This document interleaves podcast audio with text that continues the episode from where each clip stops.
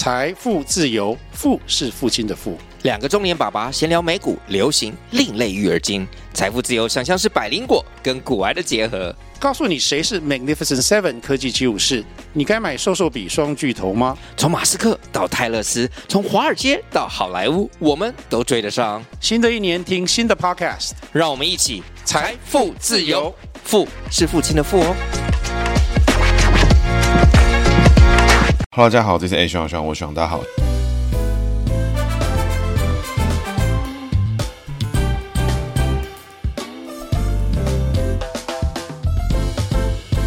Hello，大家好，这是 A 学长学长，我学长，大家好，学长回来啦。那学长今天呢要讲的主角是李全教。那为什么讲到李全教呢？啊，这 李全教呢，真的哈、最近 这个这次的选举哦，已经讲到一个不知道在干嘛了。如果听众呢长期 follow，一定会知道，我最近呢其实都蛮醉心于在讲这种古早人系列，因为我觉得以前的故事哈，真的是哇，有起承转合啊，有什么起落，现在我全都是乱搞的。那这个整个时事的这个现况呢，已经发展到一个难以预期的状态啊。这个从复杂呢到了难以理解的情境。比如说这个大直的房子倒塌啦，然后各式各样什么馆长啦，黄国昌的违建大赛啦，什么的，这个真的是搞得我很乱。所以呢，真的是哈不好找题材。那今天为什么讲到李全教呢？其实哦也该是时候了，来 review 一下这个各个政治人物过往的这种老对手。那李全教是谁的老对手呢？当然是我们的民进党总统候选人赖清德的这个老对手了。那为什么说是老对手呢？这个资深听众有听过赖清德那一集的话，就知道曾经呢李全教呢这跟赖清德呢在台南市呢起过非常。非常大冲突，那甚至呢，我看过节目上的专访哈，也不算专访，像政论节目。那李全教呢，也曾经直接指出哦，他这个人呢，在政坛上基本上没什么敌人，没什么仇人呐。那赖清德呢，算是其中一个啦。那最近呢，这个局势发展的变化哦，这个相当的恶搞，已经是讲到不知道要讲什么。那我们接着呢，从李全教的姓名学解析开始来做解读。那李全教的全呢，是一个全部的全，那教呢是教育的教。那这个全呢，就上面一个人，底下一个王。那人机位来看的话呢，因为李全教呢是庚子年哦，一九六。零年，民国四十九年，哈，庚子年属老鼠。那这个全字呢？哎，上人下王，啊，这个王字呢是什么字？是大生肖专用字。所以谁适合？老鼠、老虎、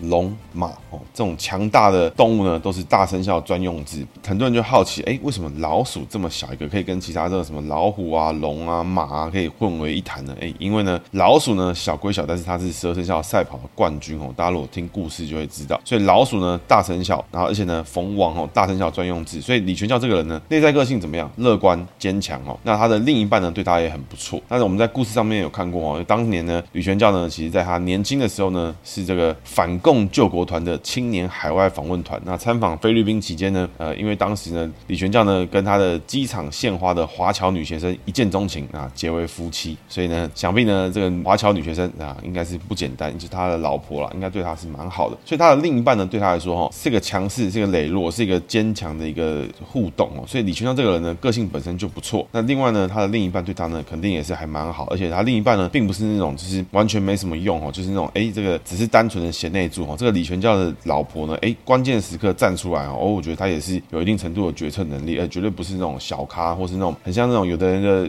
婚姻啊，两个人走在一起啊，哎，其中一个就像另外一个人的配件哦。那这个李全教的老婆，我相信他本身呢，哎，也是蛮有实力的。那这个李全教的全字上面这个人呢，啊，这就比较尴尬点，因为呢。老鼠呢，哎，最不适合碰到人，为什么呢？因为过街老鼠，人人喊打，这个人看到老鼠呢，就会扁他，所以老鼠相对的碰到人也是什么？也是走一个不信任的格局。所以李全教这个人呢，哎，他的男性朋友多不多？其实哈，你纵横政坛去看哦，其实没有那么多。那老鼠逢人呢，走上克下生之格哈，而且呢，对于人跟人之间的信任哈，是相对低的。所以李全教这个人呢，他的男性朋友呢，如果多啊，通常呢，也不会带给他快乐跟满足啦。所以他还是以他的老婆啊、异性啊为主。那整体上来看哈，哎，李全教这个人有。可能会因为信任的问题啊，会因为这个相处的关系啊，跟他的朋友相处的时候呢，哎，人际上面看起来好像很多朋友啊，交友广阔，但是呢，你问李全教，他真的信任哪一个男生的朋友啊？其实可能是相对是少的哈。所以这个人际位呢，对他来说是辛苦的。不过这种人呢，往往会看起来表面上，哎，五湖四海皆兄弟，到处呢都可以喊个什么哥啊、老大啊，什么那种大那种感觉。哎，交往起来就觉得这个人很不错啊，那个人也很很好啊。那谁真的信任呢？哦，可能他只信他老婆，可能只是只信他家人，可能是这种感觉。所以他的内在个性呢，乐观坚强，面对挑战呢，他勇于面对，勇于挑战。那我觉得这个人个性哈，相处起来，如果是他的朋友的话，我觉得呃，点头之交啦，酒肉朋友啦，吃个饭聊聊天啊什么的，我觉得李全教这个人还不错。但是呢，要想要走到这种核心的圈子啊，比较内在的圈子啊，比较这个心灵上面的接触哈啊，那是蛮困难的。那接着我们讲他的工作位，这个教字呢是教育的教，那这个教字呢就比较难做拆解。首先呢，左边是一个这个孝顺的孝的这个孝字，右边呢是一个坡，但是右边有凸出来，所以呢，这个坡凸出来呢，我们上面拆成一个人，底下是交叉角的意思。那这个孝顺的孝字呢，底下呢有老鼠，为什么是有老鼠呢？因为孝顺孝底下这个子字，孩子的子，这个子呢是子丑寅卯辰巳未申酉戌亥的子字，就是老鼠的意思。那上面呢那个土加一撇呢是什么呢？这个土字呢自然解成金木水火土的土字。那一撇呢，哎，十二生肖里面有什么可以用一撇来画出来的呢？哎，就是蛇的意思。所以呢，这个教字呢可以拆成有人、有交叉角、有土、有蛇，哎，还有老鼠的意思。老鼠逢鼠哈，财位呢，哎，水水比旺哈，这个水水呢自然就是好的。所以呢，本身呢这个老鼠呢财位是好的。所以各位可以来看哈，李玄教的姓名学解析哦，内在部分哦，个性上面呢，哎，他的逢王财位呢逢子，所以这个人内在哦非常知道什么事情是对的，什么事情是有得有失的哈。那他的异性的关系哈，相对也会比较好一些，比如说他老婆啦、女性的下属啊等等啊，都会相相处的还蛮不错的。教字呢还要拆成有土，那土的位置呢刚好就要看他的根跟子都要看。那因为为它是庚子年嘛，民国四十九年，庚子年呢庚字属金，子字属水哈，土生金走上升，土逢水走上克，所以呢这边走上升上克之格。教字拆出来的蛇呢，老鼠逢蛇走体弱用强之格，体弱用强之格呢走上克下升之格哈，交叉角呢走上克之格，逢人呢一样走上克下升之格。所以一般来说哈，正常的听众听到这边哈，完全不知道我在公三小，很合理，非常正常。那基本上可以去把李全教的教字来拆的话呢，哎，财位好，但是呢，大部分的格局走上克下升之格，带一点点上升，所以呢，观念好不好，逻辑好不好，好的，对的，正确的没有问题。但是呢，习惯呢用自己的方式去打拼，去努力哈，那未必呢是最好的方式，但是他会觉得我如果努力的话呢，我就会有收获。我如果很认真的去奉献、去付出、去拼命，哎，就会有好的结果。通常这个格局的人很容易呢把自己做得太累，弄得自己太忙啊，这个是上克下升之格很常发生的格局哦，所以他会很努力的去做啊，把自己搞得说啊，一定要好像要这么累，事情才会成功。那我觉得往往呢，哎，事情呢跟你想的不会一样，因为这种人呢，有时候呢稍微偷懒一点，哎，其实成果也不会差太多了，也不会太辛苦太累。但是呢，上课下升之格的人就一定要把自己弄得非常的辛苦、非常累，才会觉得说啊，事情就该这么做。那有时候呢，哎，跟着朋友一起，哎，跟着自己的团队一起，他就会觉得 OK。但是呢，上课下升之格的人就会觉得啊，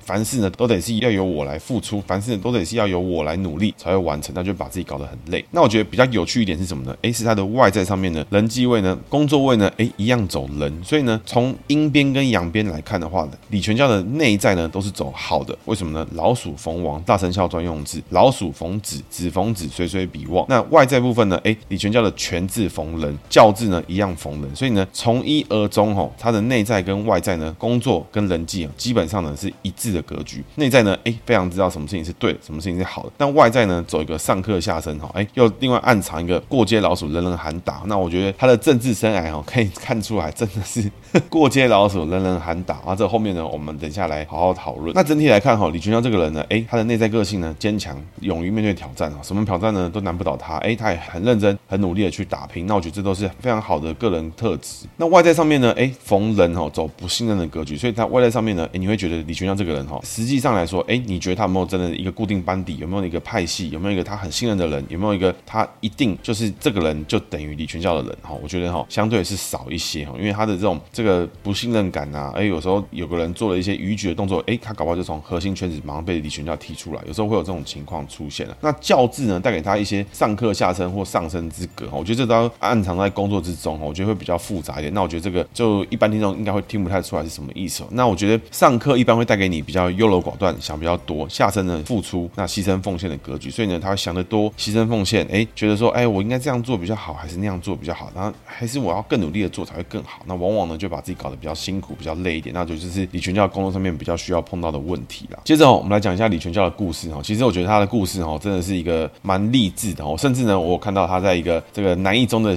校刊之中呢，哎，讲了一些他的过往的这个故事，过往的自传。那李全教呢，是把为了哎跟学弟沟通了，因为他也是南一中的，那他里面有提到了很多他过去的故事。那李全教呢，自述哦，他是生在这个安定区，当时呢，以前在台南呢还是一个港口，那也是以前的麻豆港。后来呢，诶，因为沧海桑田，慢慢呢，这个海埔新生地长出来，所以安定区麻豆区呢，诶，慢慢的从港口呢变成陆地。那李全教呢，家里是务农的，所以呢，早期呢，诶，小时候就要整理这个什么地瓜啦、番薯啦，然后要煮这个牛要吃的饲料啊，干嘛的？所以呢，从小呢就要开始弄这个地瓜藤啊，手会被染黑什么的。那爸爸呢受日本教育，所以呢，看到李全教呢，常常只要有错就会扁他。那李全教呢，他自己说他从四五岁开始哦，到十七岁呢，其实他都不停的哦在帮家里务农。那从从小呢，成绩其实还不错哦，然后一直到了高中联考放榜的时候呢，发现呢，哎，自己考上了南一中哦，觉得自己很高兴，他心里面偷偷的窃喜，因为当时呢，全部他国中他念的国中呢，只有四个学生呢考了上南一中，他就是其中一个。李全教呢，念完书之后呢，他其实就到了台北去念书，他念了什么呢？念了台北工专，那就是现在的北科大。根据维基百科上面显示哦，我李全教呢，在北科大期间呢，哎，担任很多什么活动中心的总干事啊，学生领袖啦，这个工专班联会主席啦什么的。那他提到到很多这个相关的事情。后来呢，申请到了美国马凯大学的电机硕士班。那在硕士班毕业之后呢，哎，李全教就去到了西门子公司担任设计工程师。所以呢，他其实是电机专业哦。哎，这个李全教是这个等级的哦。后来呢，在西门子升任到设计团队的经理。那离开之后呢，去芝加哥创业。那一边创业呢，一边念伊利诺大学的电机博士。但可惜呢，最后是并没有拿到电机博士的学位。那反而呢，是在加州的专业心理学院。那现在呢，已经叫做亚莱恩国际大学。在这边呢，李全教拿到了博士的学位哦。论文是什么？是台湾人在美国开设公司之个案研究。那应该就研究他自己跟他的同乡了。在美国工作了十几年啊，打拼了十几年之后呢，他回到台湾呢，在昆山科技大学担任助理教授。专访之中呢，有有看到说，哎，当时为什么李全教会回台湾呢？因为主要呢，是因为他的爸爸呢，哎，在他打拼的时候呢，在美国啊，世界各地到处做商务考察旅行的时候呢，哎，收到他爸爸的病倒的电话。他爸爸呢，告诉他说啊，你常年在国外哈，什么时候我倒下来看不到你？那所以呢，李全教授接到这电话之后呢，哎，就觉得说，哎，他应该要把事业重心呢拉回到台湾。所以呢，他就回到台湾，一边创业呢，一边在昆山科技大学教书。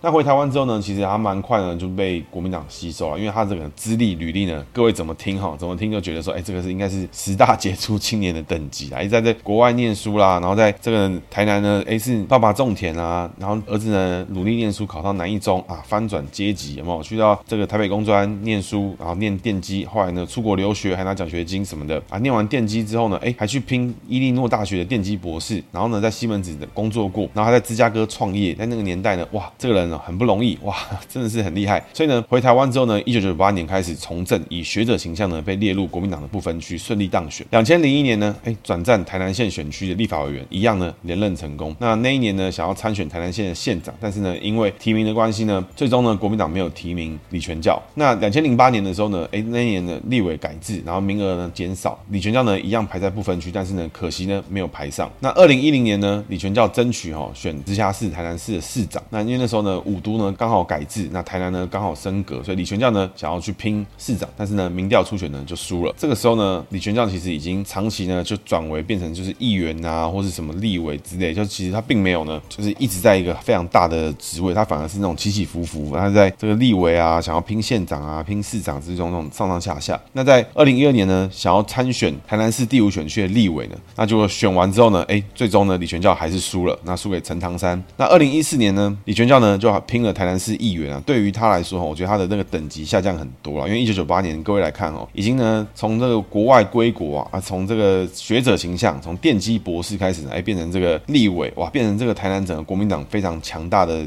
候选人哦，大概都是排第一位或第二位的等级。那二零一四年呢，李全教呢当选台南市议员。那在那个年代呢，各位想见的是什么？二零一四年是什么年代？是太阳花学运之后的第一任，是整个柯文哲哎带领席卷整个白色力量，然后民进党呢全台全部都很少。啊，那个年代呢，各位可能不知道是什么，是赖清德呢在二零一四年的选举得票率哈，大概超过整个有效票的七十趴了。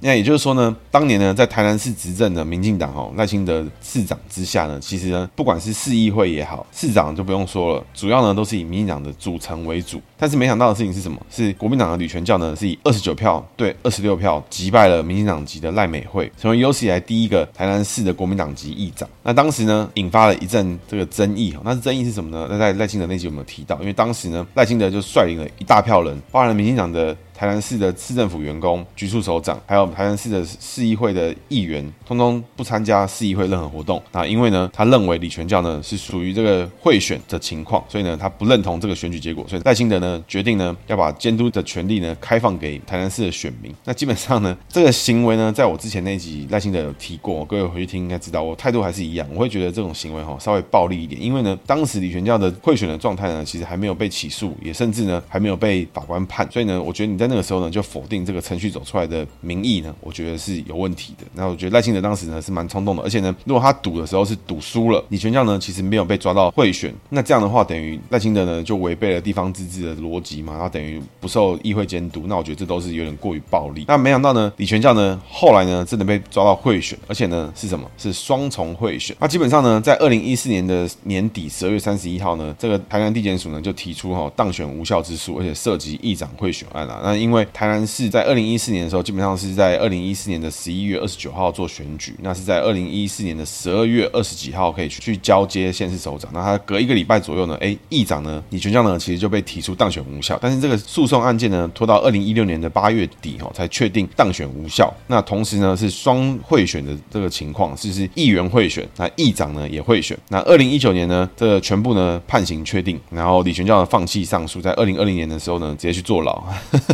那纵观他的这个选举生涯哦，其实是蛮奇葩。他在一九九八年的时候呢当选立法委员，二零零一年当选立法委员，二零零四年当选立法委员，二零零八年的时候呢，哎，选区改制，他变成了不分区，但没有排上。二零一二年呢，一样没有选上。二零一四年呢，选上了市议员，所以他把自己的立法委员的这个层次呢，退退退退到议员，然后想要来拼议长。那当然，议长呢一样是够大了，所以我觉得他的野心呢，其实也是合理。但是呢，没想到在议员跟议长的情况之下呢，哎，就直接被抓到双贿选，哎，然后就直接全部都狙掉。所以呢，这个哦。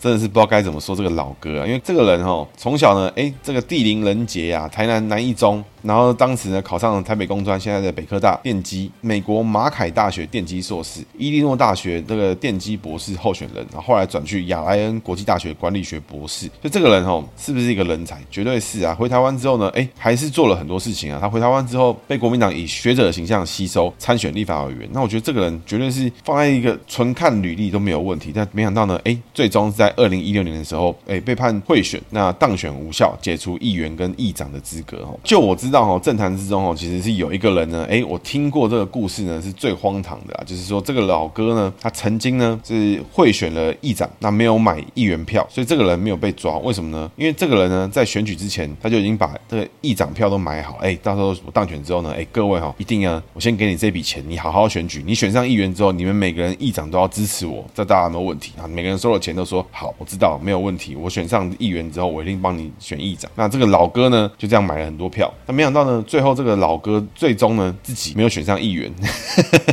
所以呢，这个老哥呢就成了从议员、从议长的贿选呢，变成了这个单纯的善财童子。那这些曾经收过他钱的人呢，从从收受这个贿选的汇款之后呢，哎，变成了哎，只是收到一些政治现金。所以呢，这个也是一个奇特的操作，就是你买议长票，哎，没买议员票，没想到呢，没没选上议员，哇，大家都没事，只是拿到一笔钱，促进呢台湾的 GDP。那我觉得这个故事呢，也跟大家分享。那如果有人知道这个人是谁的话呢？哎，也可以这个私讯我，跟我讨论一下这件事情。那李玄教呢，其实还有一些争议，然后我觉得这些争议其实有一些像是这种八卦类型的，然后这个经过地检署调查之后呢，不起诉，那这个就不太说，就是有一些这种这个桃色纠纷的事情了。那主要的纠纷来源还是什么？最大咖的还是二零一四年他在选议员的时候呢，哎，被抓到有贿选，当年呢选议长呢也要样有贿选的状态。那这边呢，李全教呢本身哈就被判到这个贿选，然后有褫夺公权的情况。最终呢，哎，他在这议长贿选案。呢，最后的判决结果呢是跟二审改判刑九个月，褫夺公权三年。那李全教的最新动态是什么呢？诶，他在二零二三年的时候呢，三月出任了国民党二零二四的选举中央选举委员会的选举对策会的选策会的委员啦。那因为贿选全科呢遭了批评，所以隔天呢就请辞。那是谁批评呢？诶，当然是我们的侯友宜大大说呢，黑金呢不能复辟。那当时呢，他想要讲的是傅昆萁啊，就顺便呢，李全教呢也中枪，所以这个选测会呢马上就解散了。那这个侯友宜呢，在不久之后呢，侯友宜呢，其实呢喊完这个黑金不能复辟之后呢，在二零二三年八月十二号呢，还是有跟李全教同台的这个新闻出现了。那朱立伦说啊，大家是以大局为重，所以这个国民党的标准哦是这个蛮浮动的啦。那李全教的目前动态是什么呢？他是在二零二三年的时候呢，哎，今年这次的选举之中，他喊出呢，哎，无党籍参选台南市的立法委员。那对上了现任追求连任的林怡景哈。那李全教还有一些什么八卦啊？各位如果去搜寻的话，一定会知道哈，他其实做了很多，就是像什么商商业并吞啊，有些就是并购啦，但是也有人说是恶意并购。当然，这个是被并购的一定会怎么讲，就是就是大家自己去看。那这种很多商业上面的消息呢，哎，李全教其实都有参与，包含呢，哎，大家讲的很凶，什么这个台南光电啊，这个民进党怎么把光电弄得怎么怎么样啦，讲的好像这整个绿电啊，这个光电的问题都是民进党弄出来的。哎，其实呢，李全教呢也圈地圈了很多余温，想要来转做这个光电生意。所以呢，这个蓝营呢在打的时候呢要小心一点，不要打到 最后呢也打到自己人。那最后呢，维基百科有提到一些译文呐。那李全教呢有晨跑习惯，在美国念书期间呢，他拿到了长跑的冠军跟亚军记录了。那我觉得也是蛮屌的。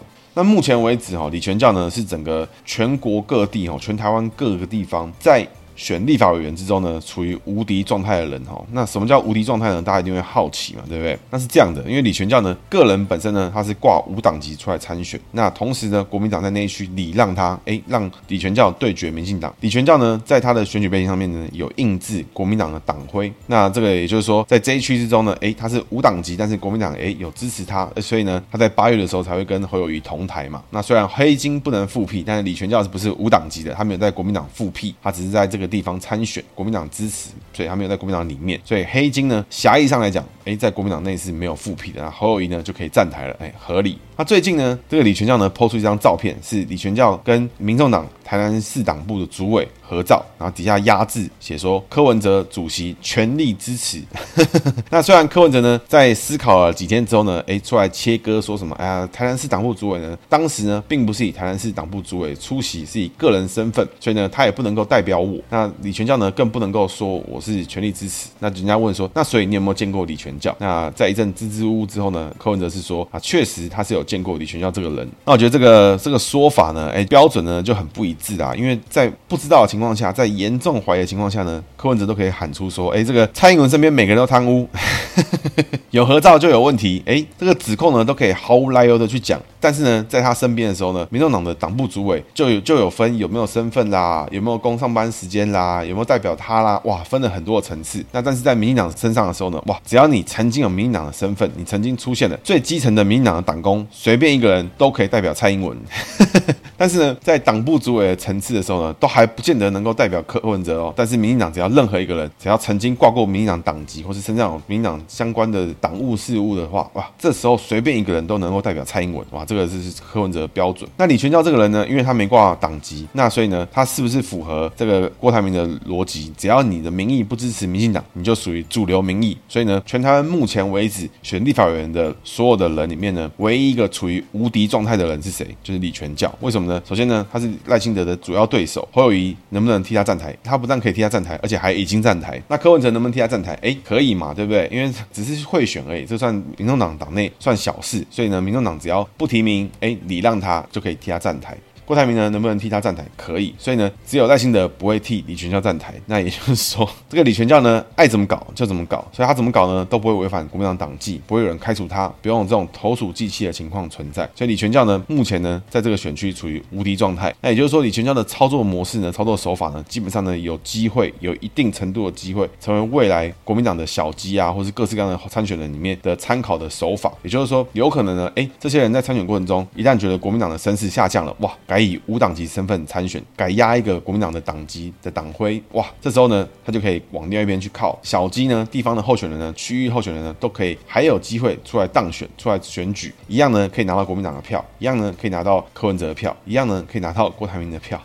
那这个呢，目前呢，这个操作呢，不得不说啦，这种操作呢，就是显得就是什么，李全教里面这个内在里面逢王，哎，老鼠逢子，才会好，内在呢果断磊落，他不会呢拘泥在说我要在哪个党籍上面，没有，我全部都要，你们只要有票的，全部都投我就对了，合理。那外在上面呢，李全教是不是符合过街老鼠人人喊打？哎，一样嘛，谁打他？侯友宜打他，有没有？柯文哲有没有打他？有嘛？哎，立刻切割嘛，切割完说啊，这个不代表我，那个不代表我，这个不代表我，是不是人人喊打？哎，真的是常常被人家打。那我觉得是赖清德打他呢，更是不打的不在话下，直接呢，李全李全教好不容易花钱选上了议长，想说可以好好来恶搞一下赖清德了，就赖清德呢怎么样？直接呢，整个人连议会都不出席，所以 李全教呢十足啦，真的是解完姓名之后发现他哇，他真的是一个李姓名学的教材，内在呢果断磊落，做什么事情有利哇，马上就做。这个回台湾可以选立法委员，可以去攀上更上面的关系去做这些事情，诶，他有没有去做？有，他去做。光电生意好不好做？哇，马上立刻加入啊，立刻切入，那是不是去做了？也是去做了。那另外呢，在他坐牢之后的期间呢，其实呢，李全教呢，其实还有成立两间不同的公司哦，这在维基百科上面都有出出现了，分别是一个叫做元聚，一个叫做海燕。那基本上这两个公司是在做什么事情呢？在做台南的农产品的买办，也就是说什么台南的虱目鱼啦，什么芒果啦，卖去中国啦，哇，被这个贸易绑定的时候，诶，这个事情是谁来卖的？全部吼都是。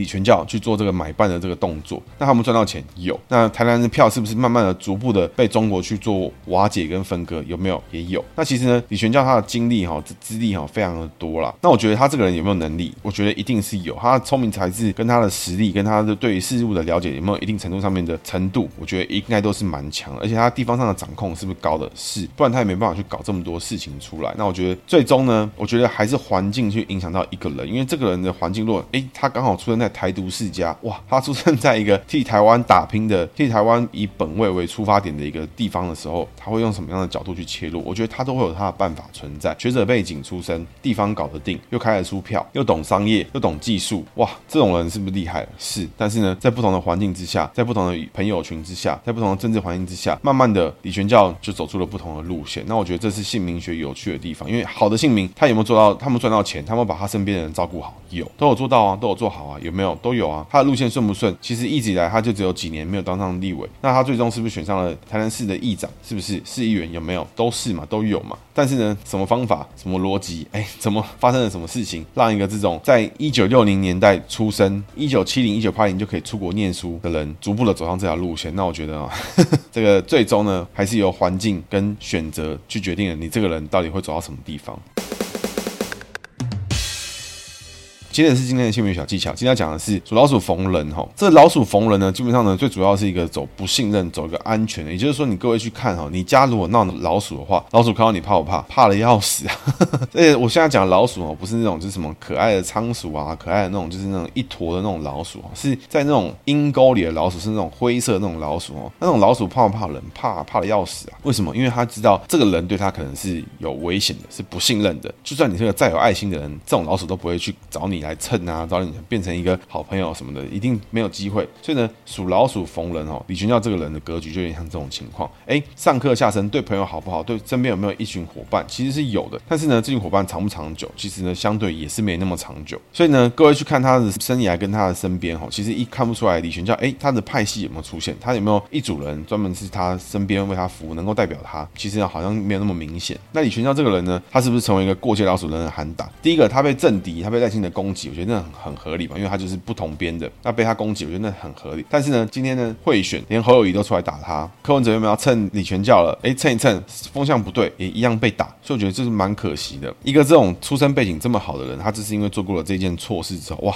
真的是过街老鼠，人人喊打。那我觉得这个格局呢，蛮有趣的。所以如果你自己本身呢，就是属老鼠逢人的话，我觉得要注意一下这种信任问题。有时候呢，很多事情你会觉得要靠自己，很多事情你会觉得这个人，我觉得好像哪里怪怪的，我觉得不舒服，我觉得跟这个人相处，我觉得不够好。其实我觉得往往哦，太过于计较或太过于去思考这个人到底会带给你什么，这个人会不会带给你不安全的感觉？我觉得有时候你还是要在人际交往之中呢，找到一个让你能够快乐、让让你能够舒服的地方。那如果你觉得碰到这些朋友都让你觉得有一种不不安全、不信任的，感觉会不会他又在讲你的坏话？会不会他其实是因为你的工作，因为你的资产来接近你？哇，你有这个想法的时候，这个人际对你来说是一个有毒的，是一个有害的一个人际关系。我觉得你还是应该去找自己舒服的方式，去舒压自己心里面想做的事情，而不是呢，什么事情都想要寄托人际。但是每个人来你都不信任他，那我觉得这样只会让你更辛苦。那如果你身边很好的朋友，你非常亲密的伙伴，他第一个属老鼠，名字里面有逢人，但是呢，他看起来又跟你很不错，看起来呢又信任你，很多事情重要的事情他会相信你，去交给你的话，哇，这个是一个难得的地方哦。如果你今天是他属老鼠逢人的格局的时候，哇，那他愿意愿意信任你，代表说呢，你有一个特别之处，你是一个让他能够比较放松、比较舒服的人。有可能呢，刚好是他不同的人机会出现的对应到不同的地方。那我觉得你要好好给他一个信任感，那给他一个就是什么事情呢？尽量讲清楚，不要让他觉得不舒服。尤其是你重视他的感觉的时候。那如果你非常重视的伙伴，或是你的同事啊，其实或是你的另一半，他属老鼠逢人，然后呢，对于你来说，你会觉得他好像一直对你没有敞开心其实哦，很正常，因为他从来可能都没有敞开过心扉，他可能从来没有对任何人敞开过他自己的心扉。所以我觉得这个哈，这个无可厚非啊。如果想知道你或你的朋友是不是属老鼠逢人，那你们彼此间应该怎么相处？怎么相处比较好呢？哎，欢迎哈，哎，这个一样付费私讯哦，啊，私讯我，告诉你什么样的方式适合你们相处，什么样的方式适合你们的互动。那我觉得或许呢，可以找到一个更符合你们的方式去互动，或是呢，让你的心里面比较舒服。那我觉得人际交往哦，我觉得还是要以一个能够从人际之中取得快乐，能够充到电，心灵上面能够满足，能够获得正能量。我觉得这才是一个正向健康的关系啊。如果任何关系呢，带到一个人身上，都会让这个人感觉到紧张、不舒服、不舒适、怀疑，诶，是不是觉得不够好？虽然呢，朋友聊天吃饭很好，但是呢，背后会不会他讲你坏话？会不会他其实只是想要你的钱，想要你的关系？会不会其实这个人，诶，他是想要塞什么关系进来？哇，你根本不知道，你会觉得好痛苦。那这个人际关系对你来说就是有毒，